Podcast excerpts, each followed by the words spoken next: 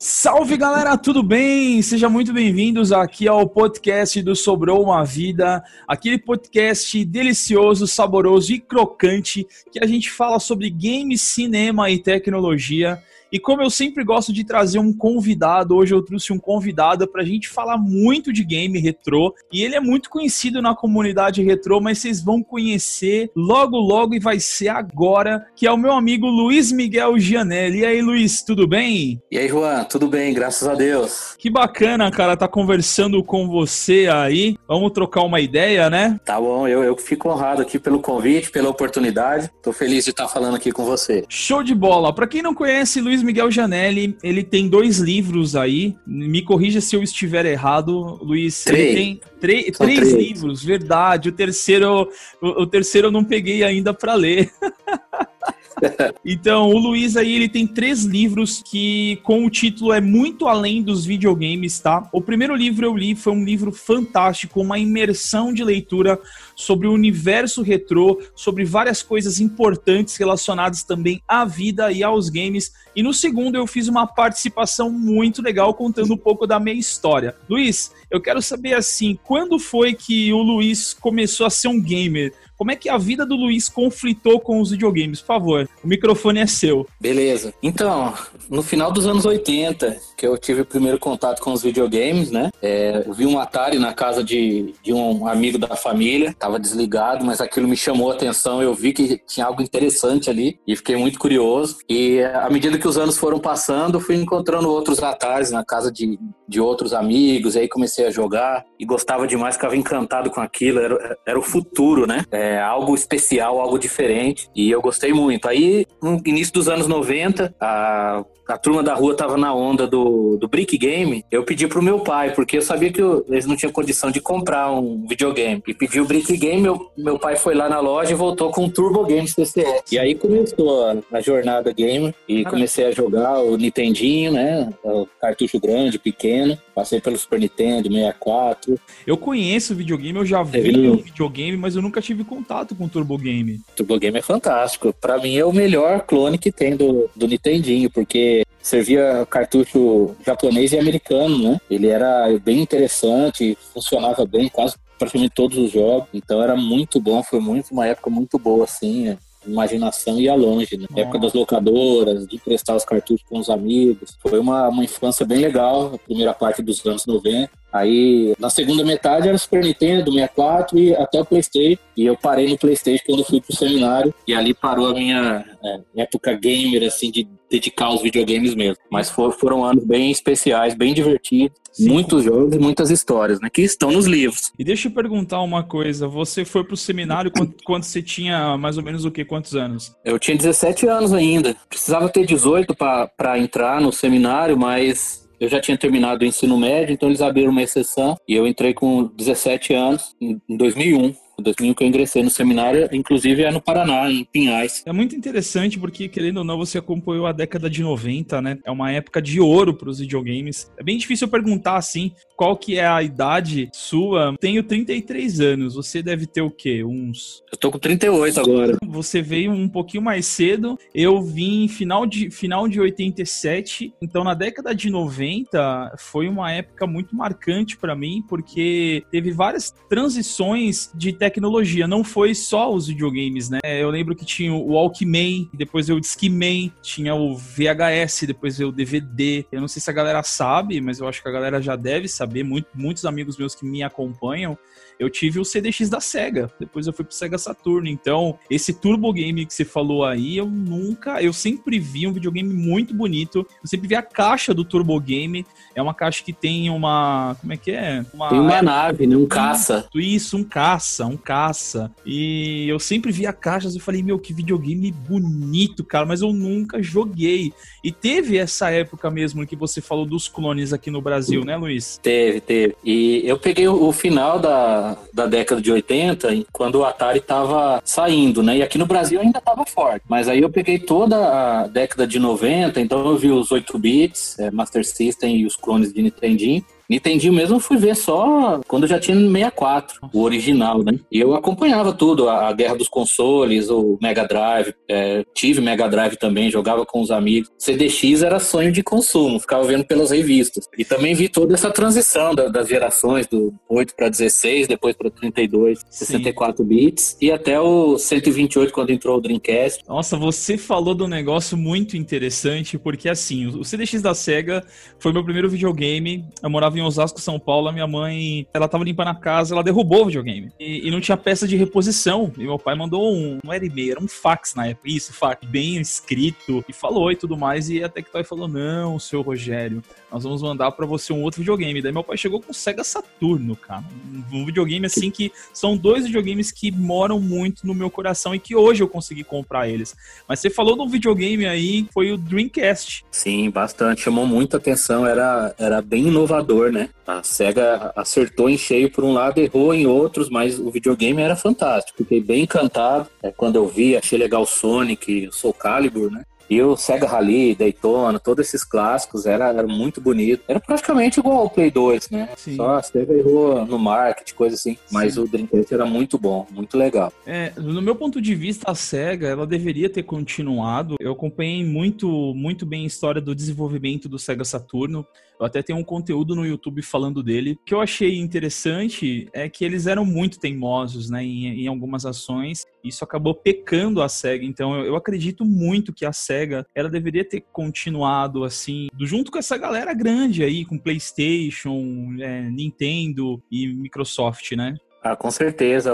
A SEGA sempre teve muita briga interna, confusão. A SEGA do Japão, dos Estados Unidos, isso atrapalhou, porque talentoso é, eles eram. Os videogames eram muito legais, né? Uhum. Mas essas brigas deles aí, internas, acabou com tudo. Eles podiam estar até hoje, com certeza. Tem muito fã. E deixa eu te perguntar uma coisa, Luiz. Me conta uma história aí que te chamou, é, que ficou marcada para você nos games nessa, nessa década de 90. E me conta alguma história bacana porque, porque tem várias histórias nos livros assim, você consegue me contar pelo menos uma história legal aí? Sim. Então, todas são marcantes e ao escrever os livros, a, as lembranças fluíam assim, eu lembrava com bastante alegria, satisfação, com nostalgia a, dos amigos, da família, meus pais, meu irmão e, e tudo que aconteceu porque tá interligado com a vida, as decisões, o meu crescimento é, e a pessoa que eu sou hoje, né? Mas depois de escrever o terceiro agora e fechar essa trilogia, eu sempre olho para trás das histórias mais marcantes mesmo, com certeza foi do, do meu amigo Juliano, que na época eu já tinha o Turbo Game, e a gente jogava bastante e a minha mãe teve câncer. Então nisso ela conheceu outras pessoas que também tinham a doença e fez amizade com, com uma família o menininho, o garotinho, tinha um tumor na cabeça. Então a gente ia visitar a família, fizemos amizade com ele, ele tinha um Atari e a gente jogava com ele, eu e meu irmão, a gente jogava lá e ele já tinha uma parte do corpo assim paralisada devido a, ao câncer e com uma mão ele jogava o Atari e jogava melhor que a gente. Então foi, foi a história marcante porque nós fizemos uma boa amizade com ele, era gostoso o tempo que a gente ia lá, jogava junto Atari, via alegria dele, mesmo com as dores, o sofrimento. Aí, algum tempo depois, ele faleceu, mas ficou a lembrança especial de um amigo ah, que jogava ah, o Atari muito bem. Pela doença, a gente se conheceu e a minha mãe, a nossa família, pôde dar uma força para a família dele. Então, nunca me esqueço disso. É com certeza a mais marcante de toda é essa história com o Juliano e o Atari e a luta dele contra o câncer. Olha só que interessante, né, Luiz? Porque querendo ou não, hoje em dia a gente é de uma geração totalmente diferente, né? Porque eu digo com respaldo porque eu tenho dois irmãos, né? Eu tenho um irmão de 18 anos e um irmão de 17. Então a diferença é 14 anos de diferença, é muito grande a diferença dos meus irmãos. Até mesmo Sim. minha esposa também, ela tem uma diferença muito, muito grande com os outros irmãos dela. Então, a gente vê que a nossa geração, ela tem, ela tem muita memória afetiva. Por isso que eu sempre eu vou bater nessa tecla do que foi um tempo gostoso que a gente vivia. Se você pegar todo o contexto que está acontecendo hoje no mundo, espanta a gente. Na década de 90, além dos videogames, a gente brincava com os nossos amigos, eu gostava de soltar muita pipa. Parece que a gente vivia mais. Era um pouco limitado os games, por quê? Porque sempre teve aquela história da sua mãe. Olha, televisão vai estragar. E a minha mãe sempre teve aquela regra do quê? Você vai estudar. Não, primeiro, você vai fazer, você vai me ajudar em casa, você vai limpar a casa junto comigo, você vai limpar a louça, você vai levar o lixo. Você vai estudar uma hora por dia, aí depois você vai jogar videogame. E depois da minha novela ainda, que ela fala, ó, depois da novela da tarde.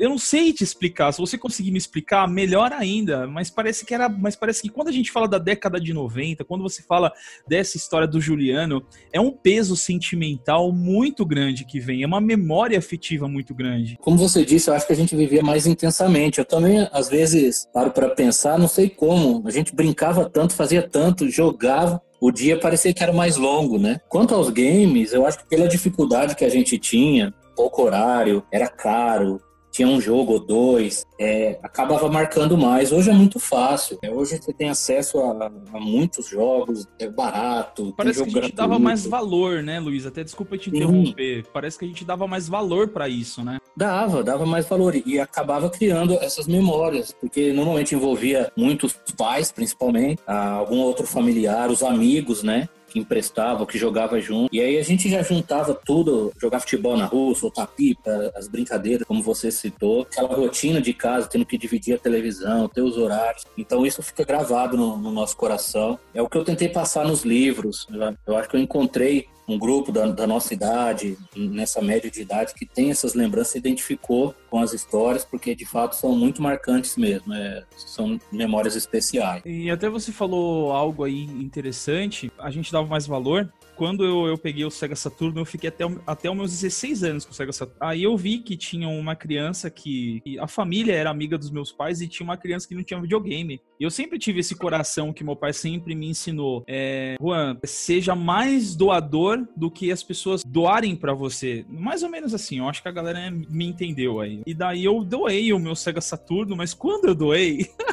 Parecia que eu tava tirando. E até hoje eu lembro disso. Parecia que eu tava doando uma parte de mim naquele videogame. Porque, cara, eu joguei muito. Os únicos três jogos, porque era caro pra época. Era Daytona USA, Virtua Fighter e era o Jack. Foram os jogos que me marcaram, cara, muito, mas muito, muito, muito mesmo.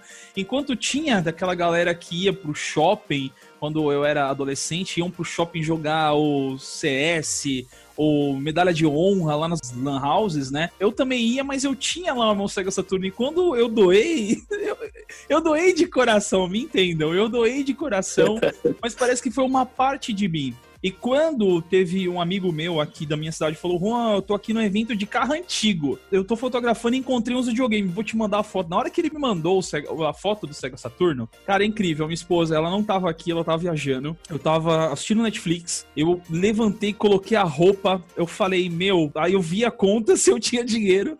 Falei, não, eu tenho aqui o dinheiro, eu vou lá tentar negociar. aí eu cheguei lá, cara, tipo, não é o que eu tinha, que era o preto, mas é o japonês, mas é a mesma coisa o Sega Saturn. Quando eu cheguei lá e o cara falou, ó, é, é 400. Eu falei, não, 400? Você tem como ligar para mim? Não, não tem, não tem um cabo. Ah, então, 250 pila, eu fecho. Ah, então beleza, então fecha.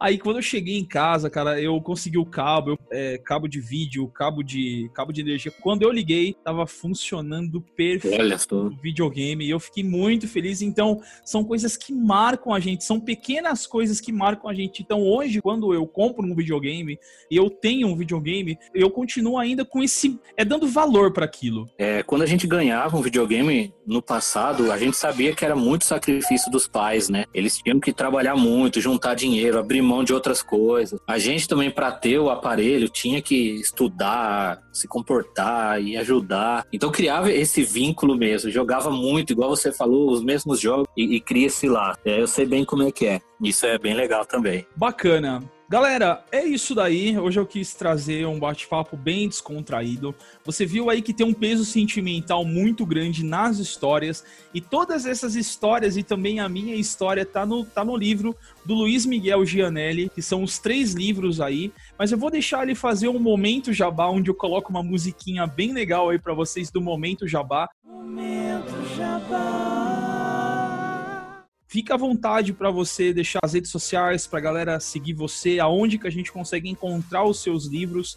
Fica à vontade aí, meu amigo. Tá bom, obrigado, Juan. Então, são os três livros, muito além dos videogames. O primeiro é Memórias de um Jogador, que são 25 crônicas da minha vida, e tem um, um artigo sobre a relação dos games, a arte e a fé cristã é, no final. Então, foi o primeiro que eu publiquei. O segundo é Crônicas dos Meus Amigos, no qual você faz parte, o Alex Mamed e outras personalidades aí do, do cenário retro gamer nacional. Tem um pessoal bem legal que mandou a história. E o terceiro seguiu a mesma linha, só que ele aumentou para 69 crônicas e formato grande, além dos videogames 3. Aí reuni mais um grupo de amigos e coloquei mais cinco histórias minhas inéditas lá. Então, eu tenho o Instagram, que é a principal rede do, dos livros, muito além dos videogames, só procurar lá. Quem quiser, praticamente todo dia eu coloco alguma foto, algum trecho, algo relacionado aos livros. Tem a página no Facebook também, muito além dos videogames, e um canal no YouTube que é bem simples, está no começo, mas é, dá para colocar um vídeo ou outro, alguma explicação dos livros ali. É, quem quiser adquirir, pode conseguir na Amazon, os dois primeiros tem na Amazon, é, e tem no site da editora Wiclap. O terceiro só tem nessa editora e tem os dois primeiros no formato grande. Então, é, os dois lugares aí para o pessoal conseguir na, no site da Wiclap e na Amazon. E na Amazon tem a versão digital também, para quem prefere e-book, é, pode adquirir lá tranquilamente, precinho bem conta, e ler aí no seu tablet, no seu leitor é, digital. São a, as maneiras aí de adquirir o livro. Se quiser entrar em contato comigo, pode usar o Instagram ou o Facebook, e eu respondo aí com o maior prazer aqueles que quiserem saber mais sobre os livros. Graças a Deus, todo mundo tem gostado. Quem leu, quem comprou, tá, tá animado, tá dando um feedback assim bem positivo. Então eu tô bem feliz pelas amizades que eu tenho feito através dos livros e por compartilhar essa nostalgia com quem viveu os anos 80, 90 e as histórias aí envolvendo os videogames. Show de bola, Luiz. Muito obrigado, cara, pela sua presença aqui no podcast do Spotify. Eu me sinto honrado porque querendo ou não é um podcast bem pequeno, bem tranquilo e eu conto com amigos que são já celebridades aí no mundo dos games, então eu quero agradecer mesmo de coração. É, eu que agradeço, Juan. É um privilégio estar aqui. É, fico feliz por ter lembrado. De fato, através desses livros, é, muitas pessoas é, pude fazer muitas amizades e isso tem sido legal. E eu posso deixar uma mensagem final aqui para o pessoal? Claro, por favor. Meu Deus. Beleza. Então, como eu tenho tentado passar nos meus livros, né, para a galera que curte videogame, que gosta tanto retrô quanto atual. Aproveite, se divirta. Como eu digo, para mim é o melhor entretenimento, é o videogame mais completo. É, aproveite o que você puder, mas não deixe esse ser o primeiro lugar na sua vida, não atrapalhar a sua família, seu casamento, relacionamento com os filhos, trabalho. Não, não se torne um vício que atrapalhe a sua vida. E nunca se esqueça de Deus e de Jesus Cristo, nosso Salvador.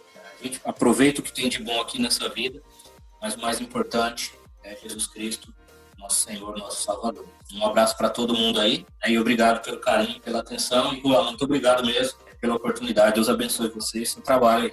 Belezura. Muito obrigado, Luiz. Tamo junto. Galera, muito obrigado novamente por você ter acompanhado esse podcast. E sexta-feira de semana que vem eu tô de volta aqui. Um abraço e tchau!